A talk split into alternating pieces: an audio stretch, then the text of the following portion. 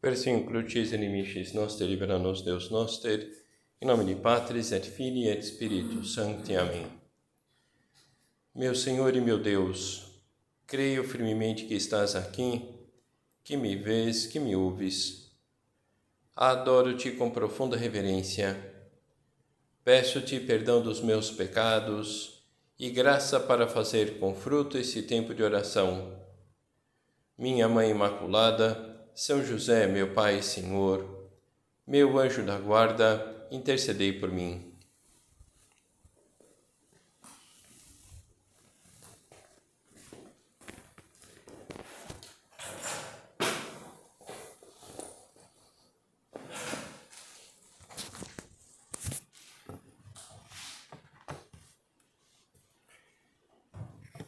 Lembramos daquela, daquele trecho da Via Sacra do nosso Padre, quando ele diz: Ama o sacrifício que é fonte de vida interior, ama a cruz que é altar do sacrifício, ama a dor até beberes como Cristo o cálice até a última gota.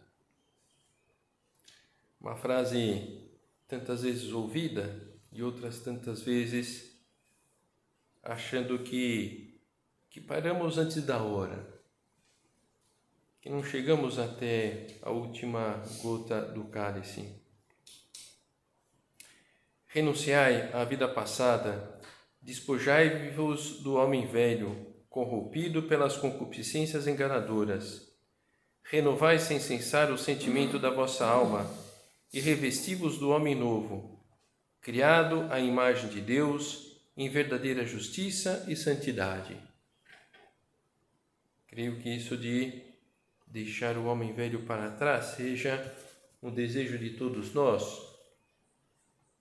Vamos aproveitar esse período litúrgico para lidar com essa realidade, vivendo com abnegação, mais concretamente procurando colocar as últimas pedras nas nossas penitências quaresmais.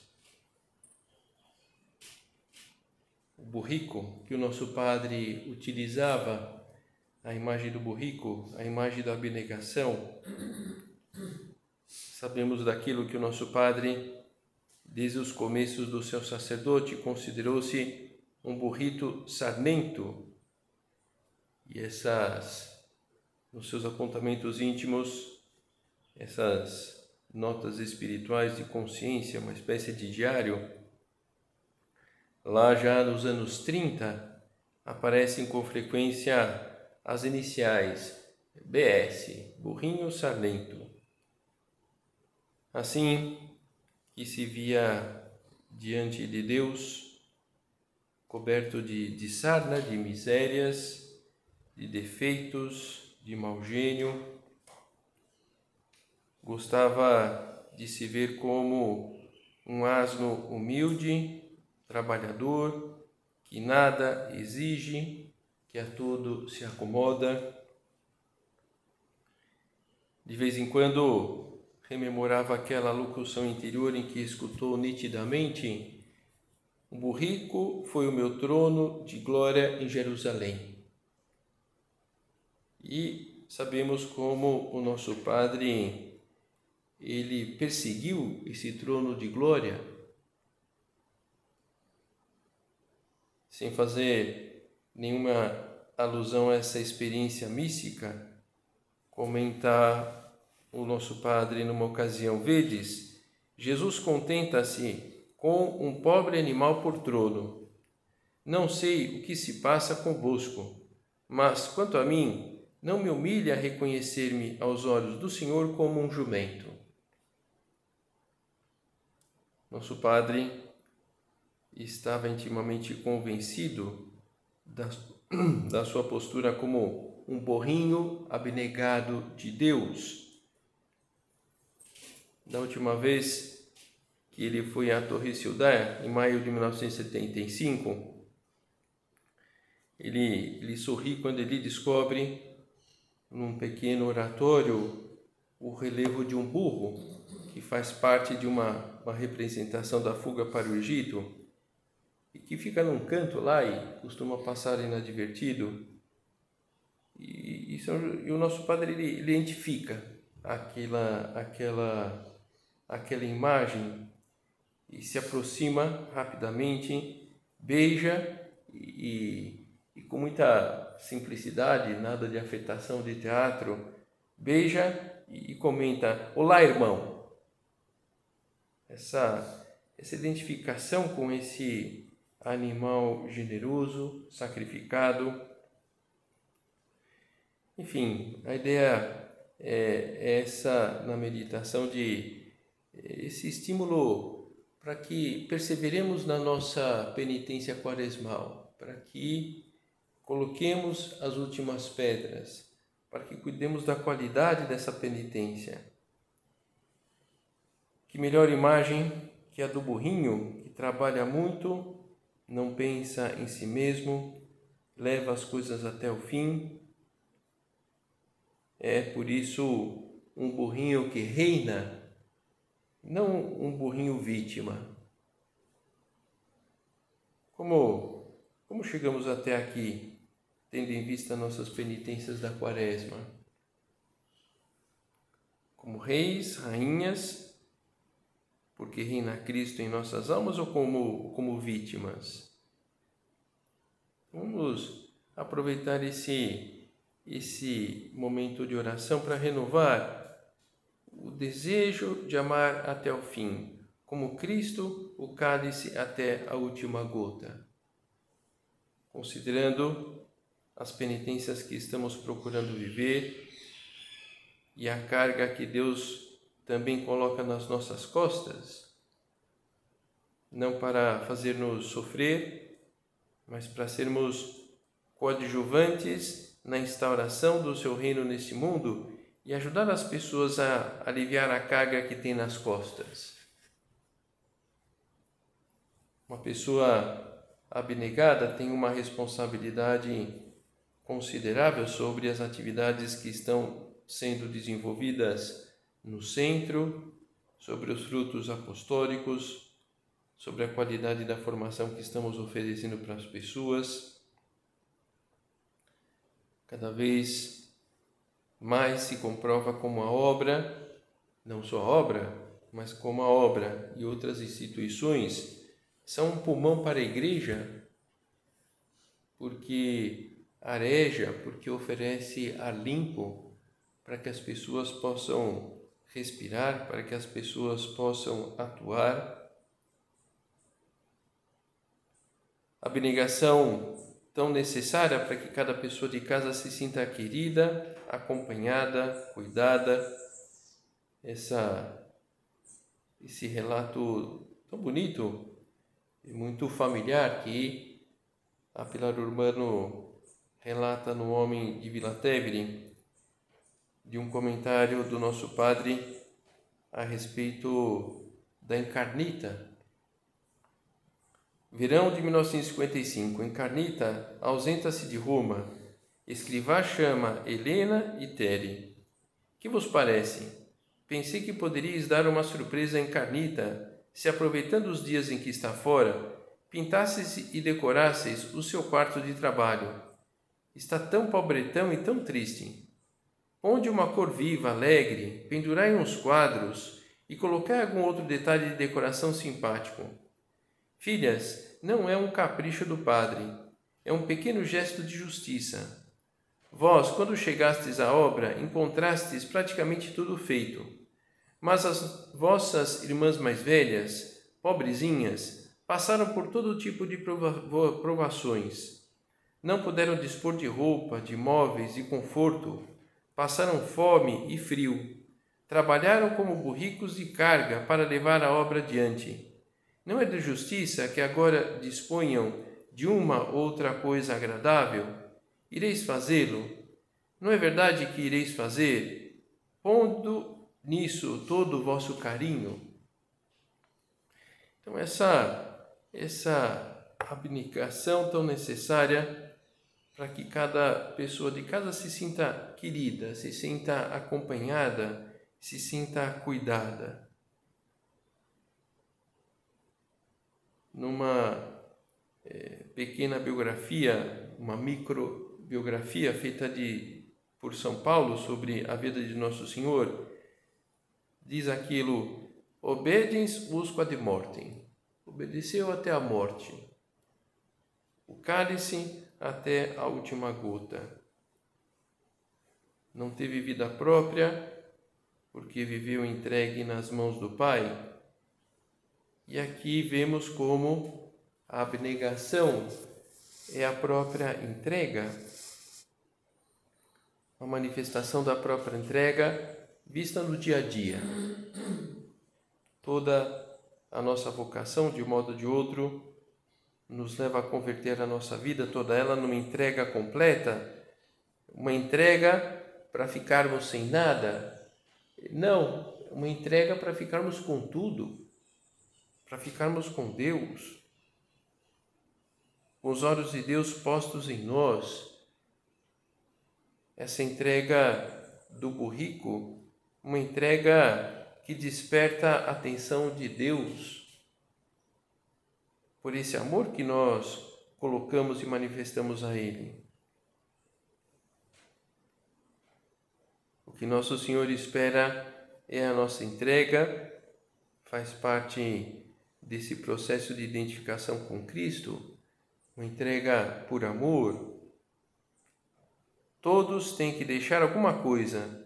Se querem ser eficazes em casa e trabalhar como Deus nos pede, como um burrinho fiel, útil mento.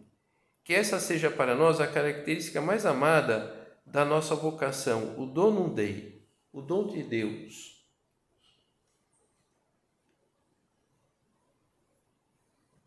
Um dom que nós queremos oferecer a nosso Senhor. E como sempre, olhando para essa entrega de Cristo, como era, não tinha problemas de tempo, tinha o tempo apertado, Nosso Senhor andava de um lado para outro para pregar a palavra de Deus. E ao mesmo tempo tinha todo o tempo do mundo para quem o solicitasse. E vai à casa do centurião e acode a sogra de Pedro e gasta tempo com a samaritana Seria bom que também não tivéssemos problemas, talvez sim uma que outra limitação, e a facilidade de falar, o jeito para algum encargo, cultura. Se nós temos, ótimo.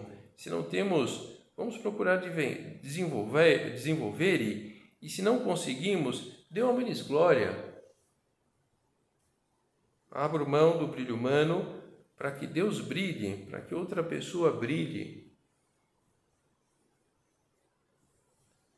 Seria bom que não tivéssemos problemas, quem sabe alguma deficiência no âmbito da saúde. Então eu vou, vou oferecer a Deus esse cuidado, esse tratamento incômodo. Seria bom que não tivéssemos problemas, dificuldades profissionais somente as pessoas desempregadas não têm dificuldade no trabalho.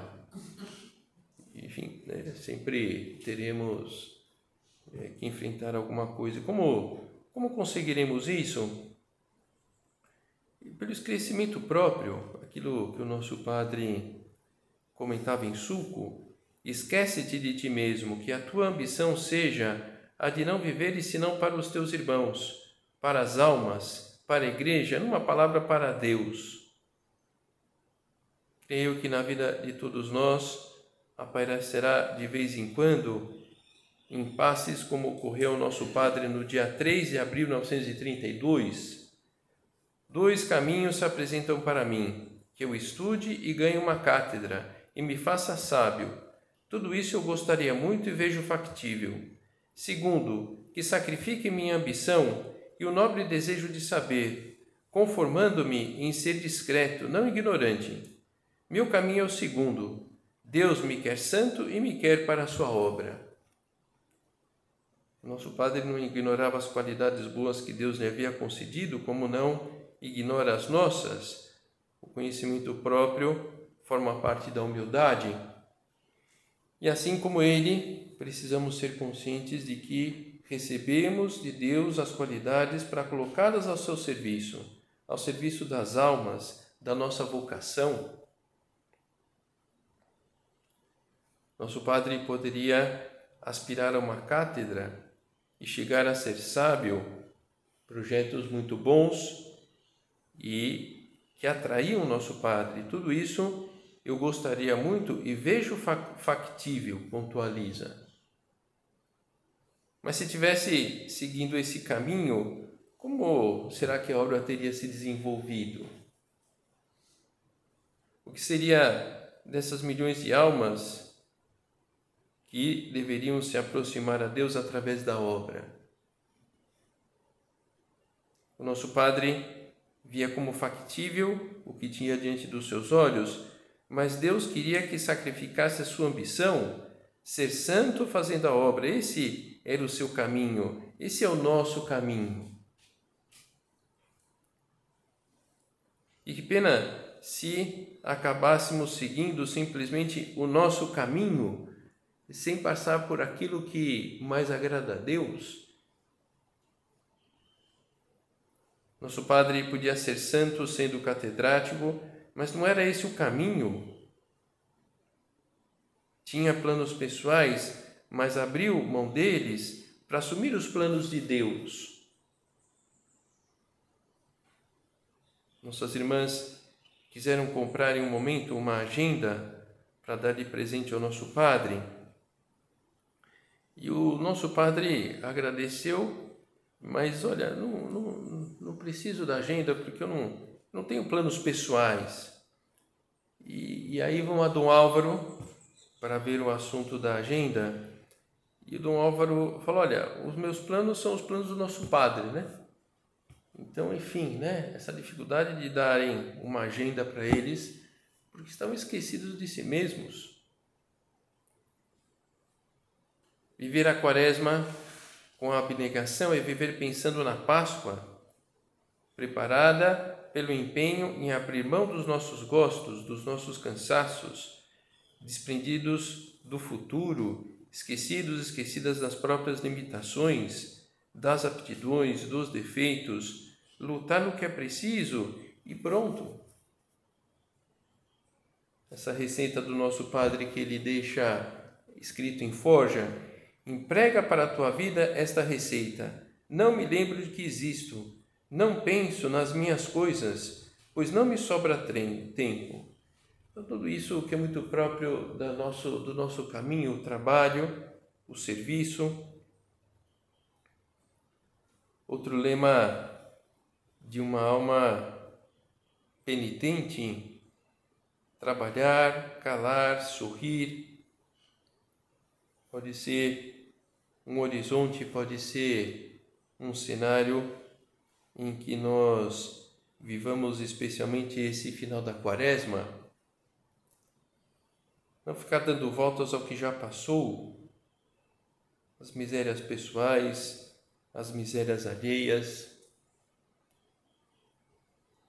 Não dar importância ao que já passou, porque o que temos agora é muito e temos nosso Senhor e, e temos diante dessas misérias pessoais e alheias, nós temos a sua ajuda, nós temos a sua compreensão. Não temos por que ficar dando voltas àquilo. Essa passagem da Escritura do, do povo judeu que eh, estão com saudades das cebolas do Egito mas o problema é que, enfim, né? É, era é, as cebolas do Egito quando estavam escravos. Enfim, né? Cebola e escravidão acho que não combinam muito, né? É, não, não, é o sonho de consumo de, de nenhuma pessoa, né? Mas, quer dizer, é, é, se lamentavam por isso. Quem nos dará carne para comer, diziam eles. Lembremos-nos dos peixes que comíamos de graça no Egito, os pepinos, os melões, os alhos bravos, as cebolas e os alhos. Agora nossa alma está seca, não há mais nada, e só vemos maná diante dos nossos olhos. E estavam indo para a terra prometida, estavam livres, não, estavam conseguindo ver o valor da liberdade. Como nós vamos é, levar em frente essa nossa luta como nosso Senhor, obediens quad mortem. Então, através desse esquecimento próprio, através do plano de vida colocado em primeiro lugar. Então, essa, esse cuidado com a qualidade das normas nesses últimos dias da quaresma pode ser uma forma muito concreta desse espírito de penitência. No trabalho, cumprir tudo o previsto no dia, eh, saber o que eu tenho, saber a hierarquia de valores, seguir um horário.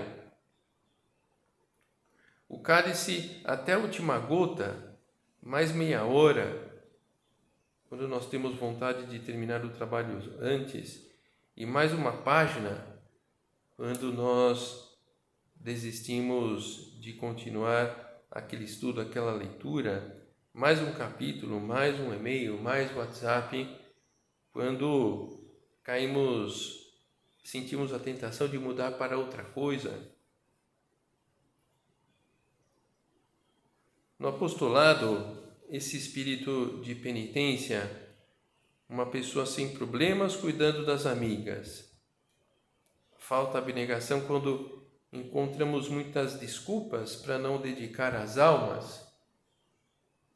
Porque se são dificuldades objetivas, então nós vamos enfrentar essas dificuldades, nós vamos pedir ajuda, nós vamos abandonar-nos nas mãos de Deus para que Ele faça o que agora não estamos conseguindo fazer.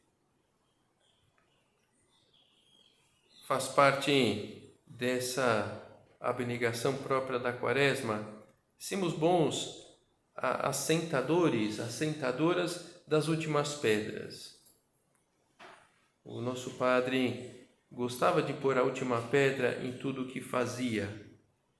E, e muitas vezes o, o, a, a, as últimas pedras é, é, o decisivo para que todo o resto é, que foi feito bem continue bem. Às vezes o não colocar a última pedra pode desestruturar tudo. Aqui em Ribeirão Preto a gente vê aí nas calçadas, nas, nos pisos das casas, essas pedrinhas pequenininhas. E, enfim, né, é, um, é uma é uma técnica né, para colocar, de verdade você coloca uma por uma. Então existem especialistas para assentar essas pedras. Então uma acaba grudando na outra e todas as coisas ficam arrumadinhas. Mas se sai uma pedra ou se você não assenta direito a última pedra, todas as outras se soltam. Então, o nosso padre gostava de, de pedir, de pôr a última pedra em tudo que fazia, um padrão de vida muito arraigado, no sentido de, de levar até o final aquilo que se comprometeu e também para que é, tudo que foi feito não se desestruture. Também de Jesus se falava que tinha feito tudo bem feito e até o fim deixava tudo bem acabado, perfeito, e, portanto, irmos nessa toada até o final da, da quaresma, levar até o fim a penitência que nós começamos. Uma pessoa que vive assim estará sempre em dia, e quando nos chamar o Senhor, nos encontrará sem precisar acertar nenhum pendente? Porque estamos vivendo aquilo que São Paulo viveu, combati o bom combate, terminei a minha carreira. Então, um bom momento para cultivar o estilo de vida semelhante, nós colocaremos a última pedra, nós chegaremos até o final, se fizermos o que nos compete em cada momento. É assim de, de simples. Lemos nas biografias como nosso padre era capaz de empenhar-se em mil coisas sem deixar nada a meio fazer, sem perder a serenidade, a presença de Deus, cumpria as suas tarefas ao passo de Deus, sem demora, sem precipitações, não deixando nenhum fio solto até o fim. E à medida que tivermos aprendido esse espírito, que nós já aprendemos e estamos colocando em prática e podemos sempre melhorar, assim estaremos mais protegidos, protegidas contra o perigo de deixar-nos arrastar pela enxurrada das coisas a serem feitas, das nossas dos nossos caprichos. Acabar bem por amor a Deus, colocando as últimas pedras e não simplesmente nocauteando os afazeres. Termina, mas de qualquer jeito. Não, não é parte do, do nosso espírito. E, e, e não fazemos isso só para manter o bom espírito, mas porque a gente aprendeu que é uma forma concreta de, de amar nosso Senhor através daquelas tarefas, levando-as até o fim. E sempre essa luta positiva. E a prudência e o planejamento acabam ocupando um lugar importante então, fixar bem escala de valores daquilo que nós temos para fazer, não sobrar o que não pode sobrar. Eliminar dos nossos planos o que seria simplesmente desejável. Então, o que, eu vou fazer? Com quem eu vou me comprometer? Metas claras para nós mesmos, também para aquelas pessoas que nós acompanhamos e tentamos ajudar essa luta para colocarmos as últimas pedras, que passa pela presença de Deus, com Deus dá.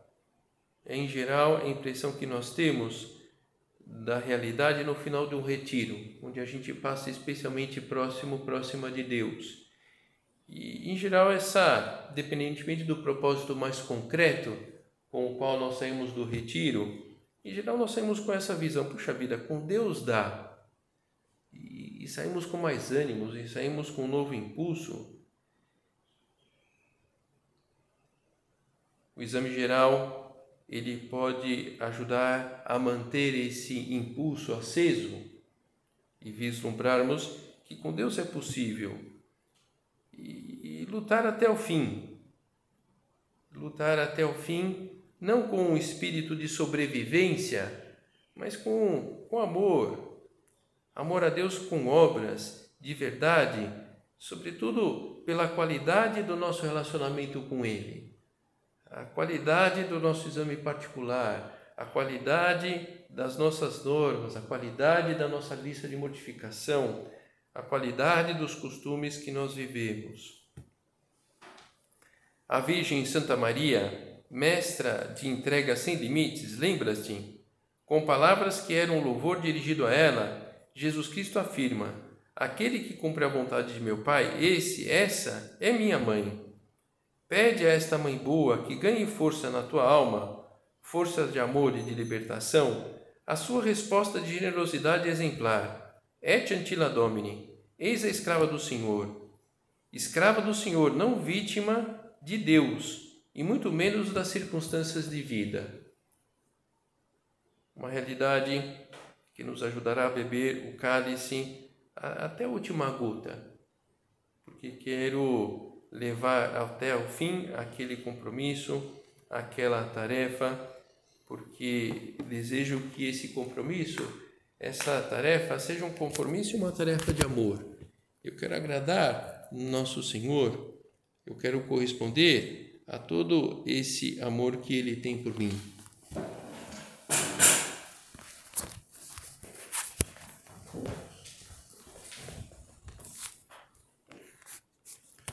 Dou-te graças, meu Deus, pelos bons propósitos, afetos e inspirações que me comunicaste nesta meditação. Peço-te ajuda para os pôr em prática. minha Mãe Imaculada, São José, meu Pai e Senhor, meu anjo da guarda, intercedei por mim.